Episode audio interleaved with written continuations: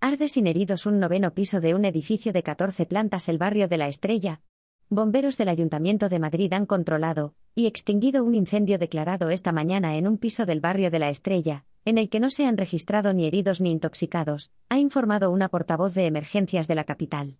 El fuego, cuyo origen y circunstancias se están investigando, ha comenzado sobre las 10 y cuarto horas en la calle Marqués de Lozoya número 3, una vivienda situada en una novena planta de un edificio de 14 las llamas habían roto por la fachada, y había mucho riesgo de propagación a las viviendas anexas.